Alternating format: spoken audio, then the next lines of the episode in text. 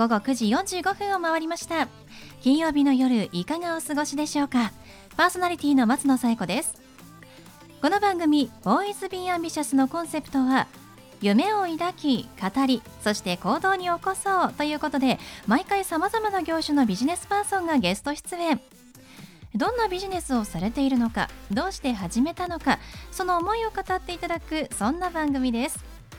さあそして私と一緒に番組をお届けするのは柴田法務会計事務所の柴田純一先生です。先生よろしくお願いします。よろしくお願いします。いや先生もうすぐクリスマスですね、はい、そうですね。はい。いや私あの毎年クリスマスは、はい、のケンタッキーを食べると決めているので多いですね。早くもねあの12月入る前ぐらいにね、はい、あのケンタッキーのクリスマスバレルの予約をしましたよ。お素早いですね。さすが。あのね早割というのがありまして、はい、12月の13日より前に予約するとちょっとね、安くなるあらお歳暮と同じですね。そうかもしれないお歳暮も早割りなんですね。そうなんです。あと、本当にクリスマスのケンタッキーみんな人気なので、はい、早く予約しないとお店で買えないんですよ。なるほど、ね、っていうのを去年あの、はい、失敗したのではい、今年はね早割りのうちにやっとこうかなと思ってあなるほどね。そうなんです。私子供の頃からあの3番目に好きな食べ物ケンタッキーって言ってましていやケンタッキー美味しいです。美味しいですよね。はい。ワンちゃんも食べるって言ってましたよ。ワンちゃん？うん、あの 普通ね。待って待って待って。うん、あのねなぜかというとね、普通鶏肉ってにああのワンちゃん食べないんですよ。そうですね。でもあの揚げ物あれだけはね。揚げ物を揚げちゃダメですよ先生。ダメなの？ダメですダメです。あらら。そうなんですか？あと贅沢すぎる。ワンちゃんもね好きでだって鶏肉食べるの？って言った時ダメですよ揚げちゃ体のためにね。あ皆さん揚げないでくださいね。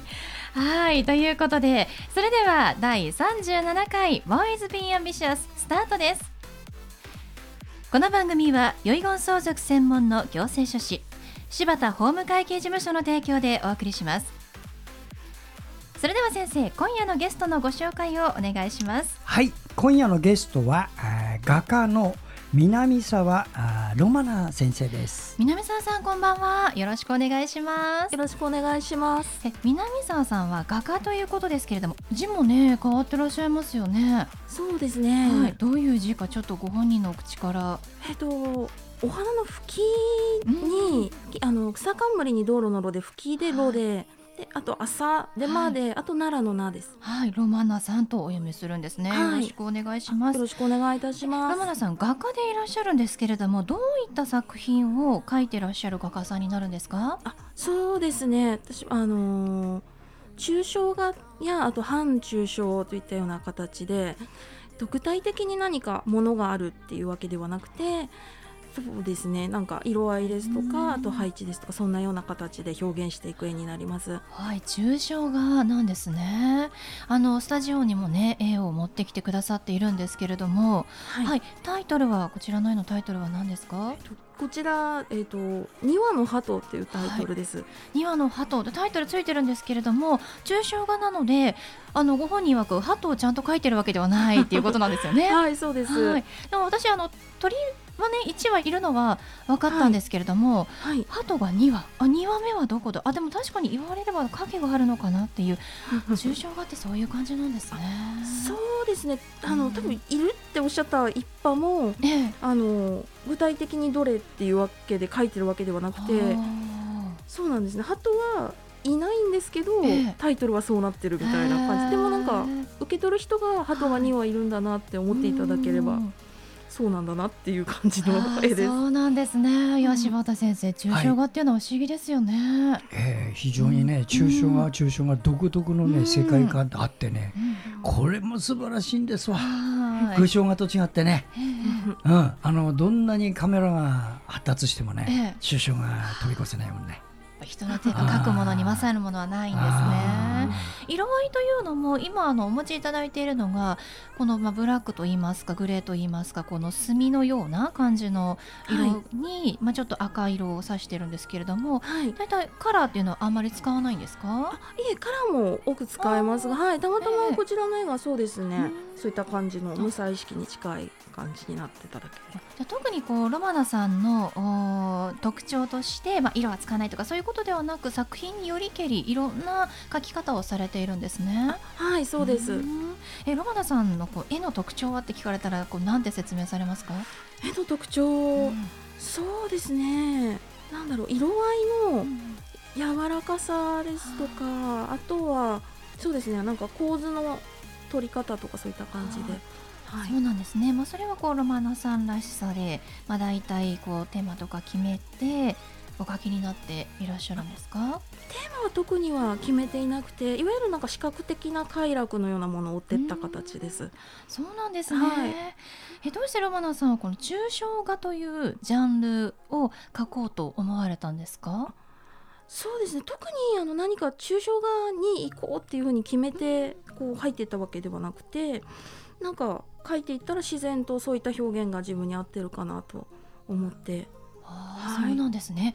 聞いたところによるとロマナさんあの美大にはね行かれてないということで画家さんでね美大に行かないでこう絵を描かれるというのは大変珍しいなと思ったんですがもともと OL さんされてたんですってね、はい、あそうですね。普通に勤めていて、はい、ちょっとそれが合わないなと思って。はい、えでもどうしてこう絵の世界に行こうと思われたんですか？はい。あの両親が画家でしてでなんかその中で育ってでその反抗で、はい、あの美大にだけは行きたくないって思ってそう思って避けてきたんですけど、でも普通に働いてたらそれが合わなくて、でそれでじゃあちょっと絵の世界に戻ろうかなと思って。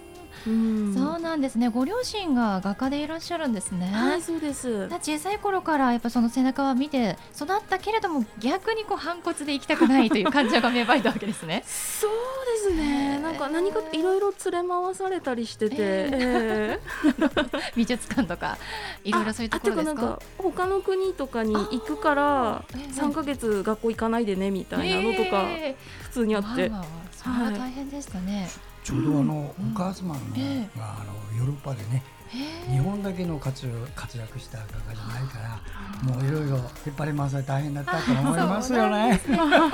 世界的に活躍されてるお母様ですと子供としては大変だったのかもしれないですね。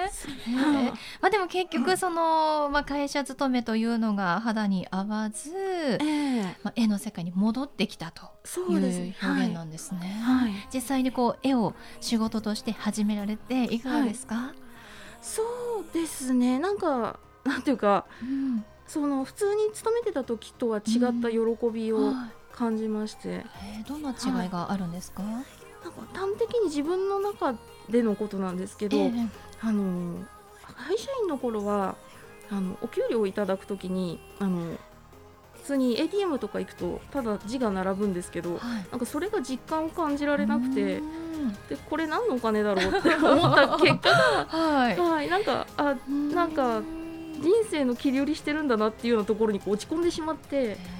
でなんかあ働いてる人がみんなそうって言ってるわけじゃないんですけど、私はそこに落ち込んでしまって、でもなんか絵描きになってこの絵を売ってそれで報酬をいただくっていうような形になるんですけどなんかそうした時に不思議な喜びを感じてあ私の能力や技術をこう売って糧にしてるんだなっていうことになんかすごく喜びを感じました。そうだったんですね。はい、いや私なんかあのお給料もらえたら嬉しいですけどね。いやいやいやそれは多分 やはい、やりがいのあることをしてらっしゃるから。もしかしてロマナさんのもう気持ちの奥底に、はい、なんかもうずっとこう自分の好きなことやりたいというかもう絵がもしかしたら根付いていたのかもしれないですね。そうかもしれないですね。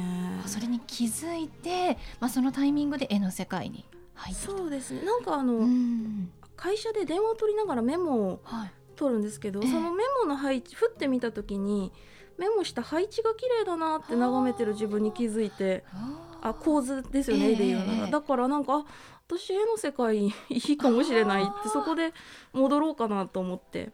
ふとした日常の中に気づきがあったんですね。そうですね。はい。まあでもこういつ始めても遅くはないという実体験ですから励みになりますよね、ねありがとうございます、うん、ではそんなロマナさんに最後お聞きしたいんですが、はい、ロマナさんの夢は何ですか？えっと夢はえっとこのままずっと画家を続けて画家をの専業でずっと画家を続けて生涯を終える、はい、できれば少し余剰にお金をいただいてなんか母にいいワンピースでも買ってあげたいなって思います。優しいですね。もうぜひね画家としての活動を続けていただきたいと思います。ありがとうございます、はい、はい、ありがとうございます。ということで本日のゲストは画家の南沢ロマナさんでしたどうもありがとうございましたありがとうございましたありがとうございました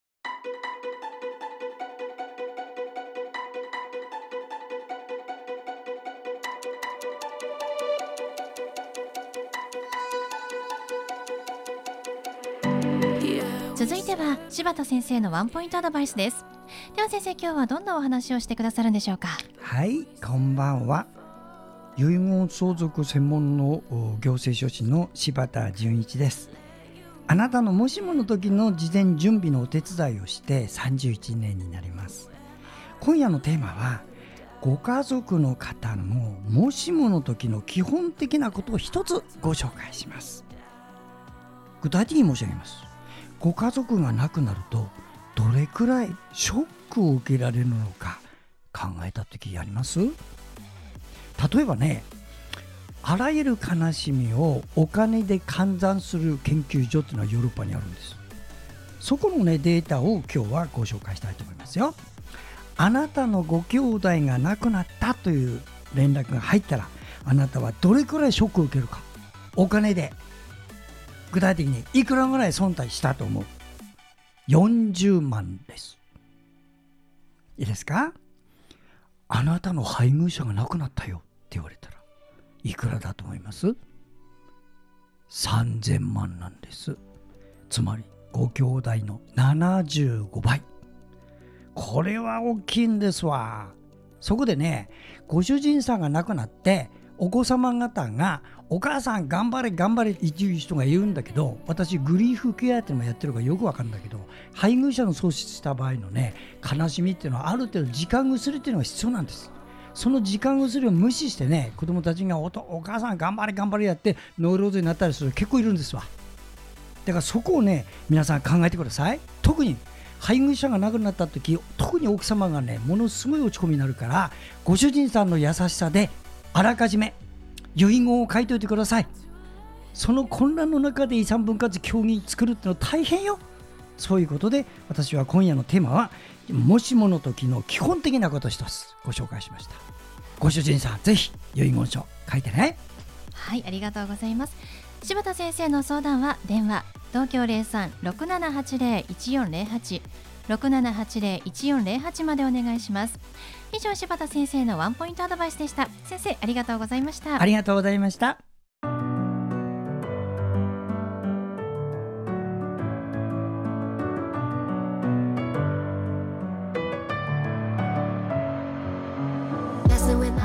ことでお送りしてきました「ボイス・ビン・アンビシャス」いかがでしたでしょうか？本日のゲストは画家の南沢ロマナさんでした。ロマナさんですねグループ展と個展がありますので情報をお伝えしましょう。まずグループ展が2020年12月21日から28日まで開催されます。銀座にありますケーズギャラリー。2020ギリギリ展というのが開催されます。そして個展が2021年5月24日から29日まで。場所は同じく銀座のケーズギャラリーで開催されます。詳しくはですね南沢ロマナと検索して、えー、ツイッターやホームページをご覧ください。それではまた来週この時間にお会いしましょう。お相手は松野紗友子と。柴田純一でした。それではさようなら。さようなら